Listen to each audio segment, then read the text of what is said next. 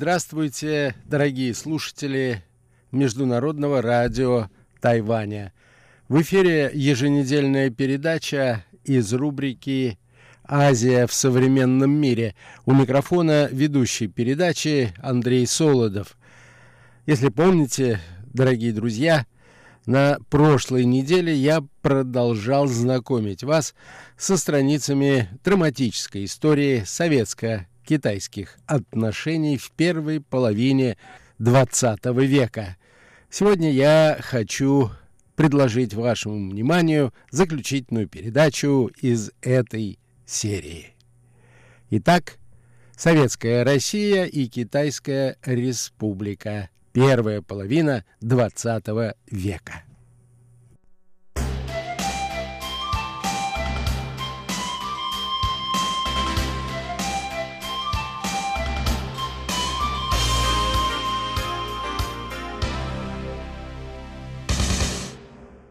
Прошлый раз мы остановились на событиях, связанных с заключением советско-китайского договора, что произошло 14 августа 1945 года.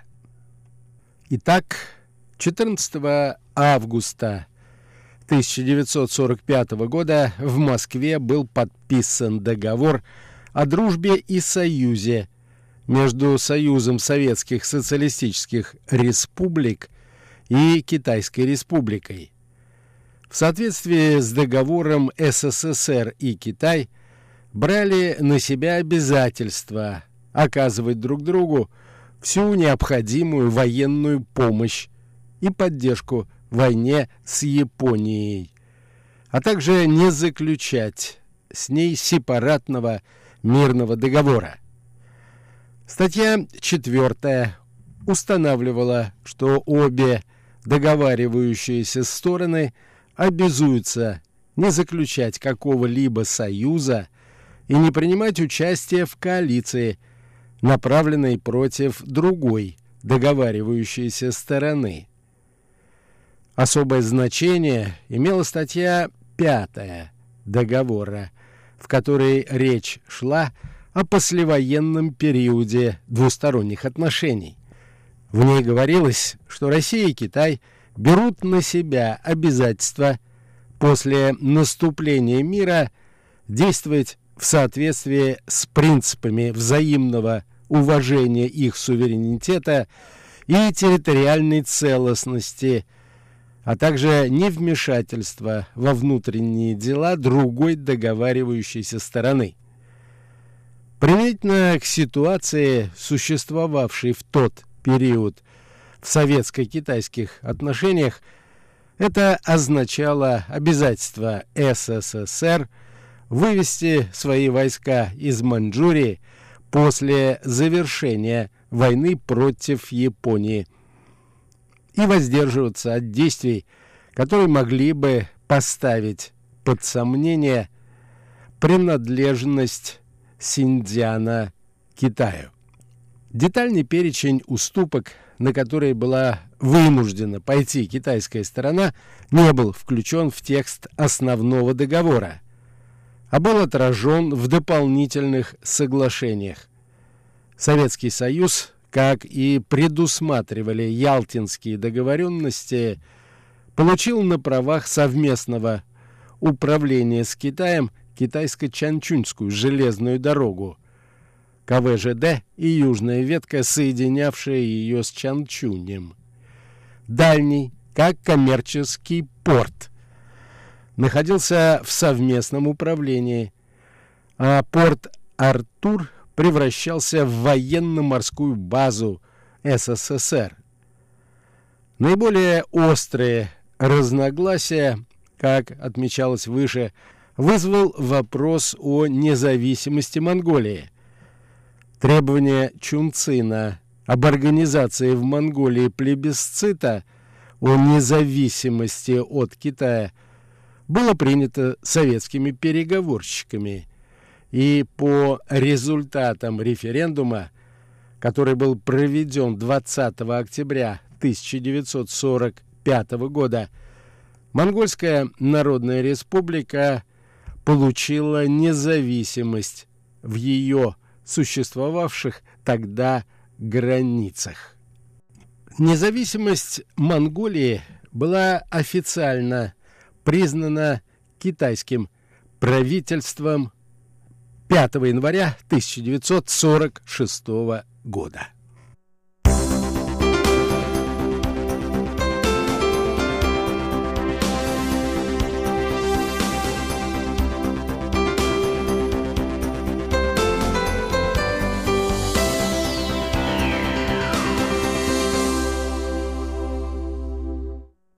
Наряду с этим, по настоянию китайской стороны, СССР брал на себя обязательство предоставлять моральную, военную и материальную поддержку только центральному правительству Китая.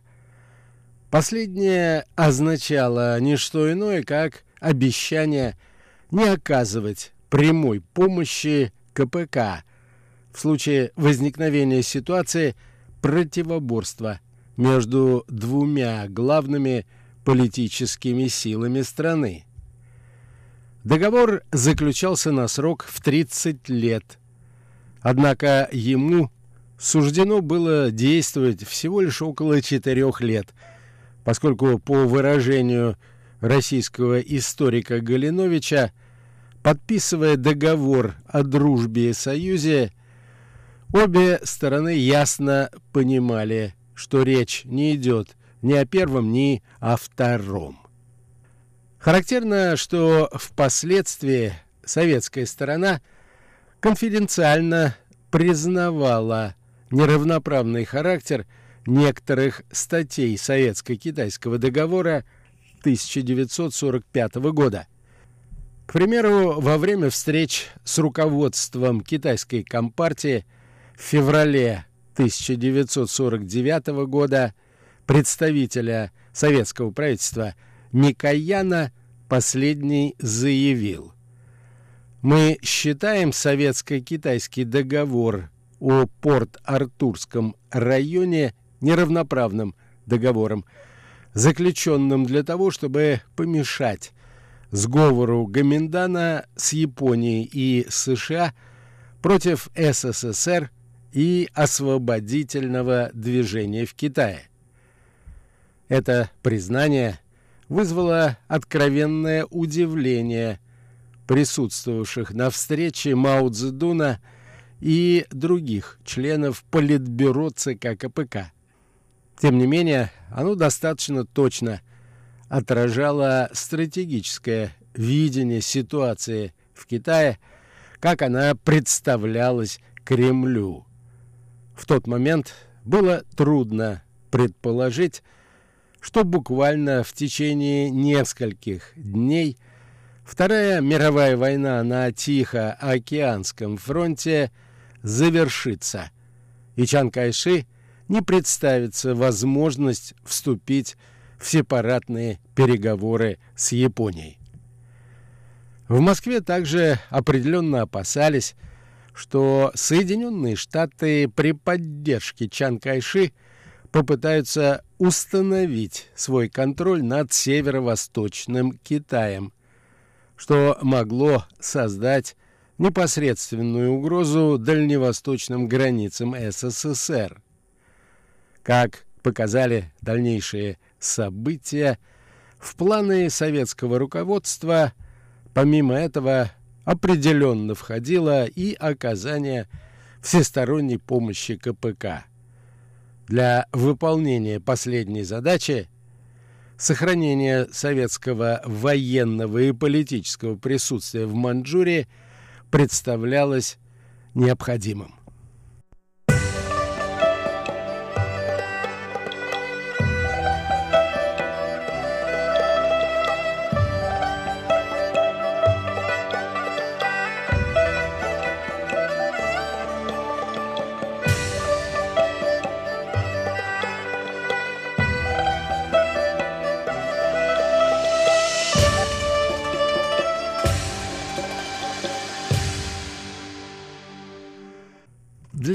Нанесения удара по Японии СССР сосредоточил полуторамиллионную группировку войск, в составе которой было более пяти с половиной тысяч танков, 26 тысяч артиллерийских орудий и около 4 тысяч боевых самолетов различных типов.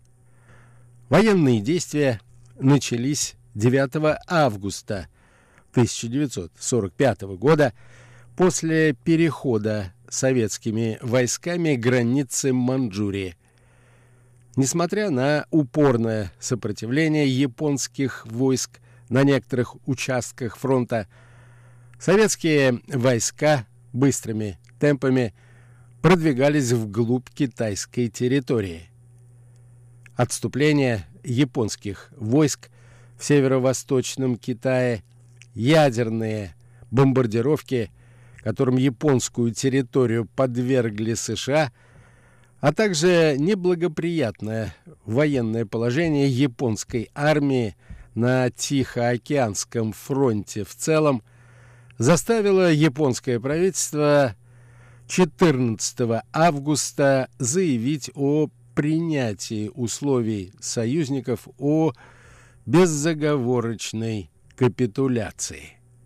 2 сентября представителями японского правительства и союзников был подписан акт о капитуляции Японии. Военные действия на Манчжурском фронте были завершены ранее, к 20 августа, когда японские войска приступили к сдаче в плен. Общие потери Квантунской армии составили более 700 тысяч солдат и офицеров, причем в плен сдалось около 600 тысяч военнослужащих. Советская армия в качестве трофеев захватила тысячи артиллерийских орудий, сотни танков и боевых самолетов. Эти потери превысили все те, которые японская армия понесла за предшествующие четыре года войны.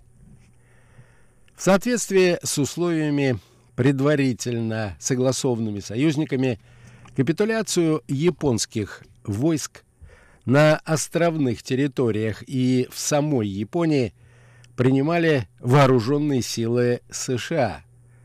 В Манчжурии, на Сахалине и северной части Кореи, севернее 38-й параллели, советские войска в Малайе и Юго-Восточной Азии, южнее 16-й параллели, вооруженные силы Британии, а на всей остальной территории Китая и в Юго-Восточной Азии, севернее 16-й параллели, войска Китайской Республики.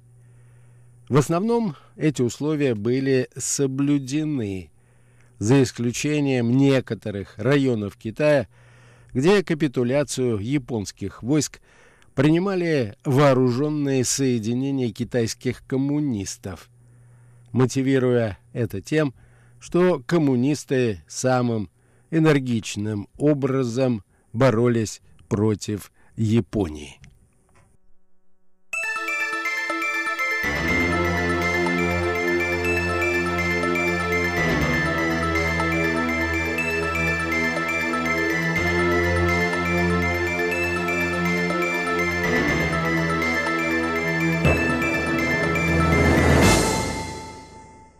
Последнее, впрочем, было справедливым лишь отчасти, поскольку в годы Второй мировой войны КПК стремилась всеми силами сохранить свой военный потенциал, имея в виду неизбежную в будущем конфронтацию с Гоминданом. Вооруженные силы КПК не проявили активности и в наиболее сложный для СССР период войны, когда еще не было понятно, сохранится ли вообще СССР на карте мира. Китайские коммунисты и историки КНР не были склонны признавать этот факт, утверждая, что КПК являлась основной силой антияпонской борьбы и упрекая Гоминдан в пассивности. В китайской литературе периода конфронтации с СССР сформировалась теория, согласно которой в период антияпонской войны Мао Цзэдун и его сторонники – боролись за независимость и самостоятельность КПК. Утверждалось, что руководство китайской компартии сознательно игнорировало указания Коминтерна и Сталина, поскольку они вмешивались в дела китайских коммунистов, руководствуясь при этом исключительно интересами Москвы. Советские же критики маоизма – напротив, обменяли руководство китайской компартии в том, что оно, воспользовавшись трудным положением СССР, развернуло кампанию по исправлению стиля Джен Фэн. Ее целью, как утверждалось, было устранение с руководящих постов наиболее видных коммунистов и интернационалистов, иначе говоря, сторонников Москвы. Все это сопровождалось навязыванием партии теории новой демократии, которая ориентировала КПК на полный отход, как говорили советские критики китайских коммунистов, от основных принципов марксистско-ленинского учения. И все это было нацелено на разрыв связей с Советским Союзом. Обе эти точки зрения, глядя на эту полемику из сегодняшнего дня, были односторонние и игнорировали неугодные их авторам исторические факты.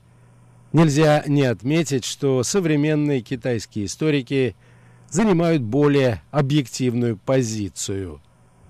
Они отмечают, что настоятельные рекомендации Кремля – сохранить сотрудничество между КПК и Гоминданом, участвовать в совместной борьбе с Японией, стремиться к предотвращению раскола единого антияпонского национального фронта, все это нисколько не ущемляло национальные интересы Китая, поскольку было направлено на то, чтобы защитить его от агрессии со стороны Японии.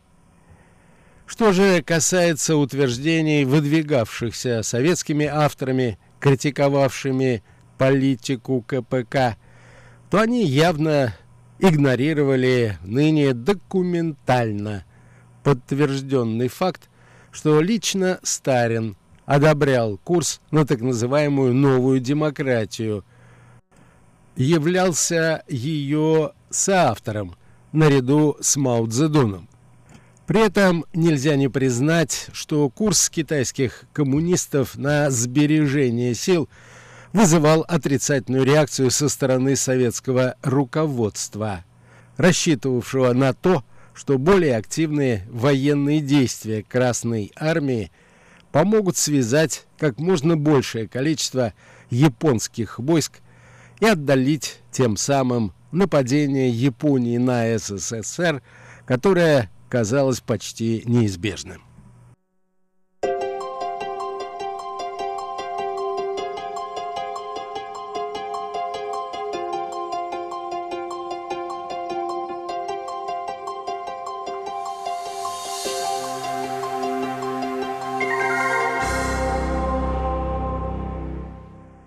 На этом, дорогие друзья, позвольте мне завершить очередную передачу из рубрики «Азия в современном мире». Сегодня я представил вашему вниманию заключительную передачу из серии, посвященной страницам сложных взаимоотношений между Советской Россией и Китайской Республикой в 20 веке. Всего вам доброго, дорогие друзья, будьте здоровы, берегите себя, до новых встреч!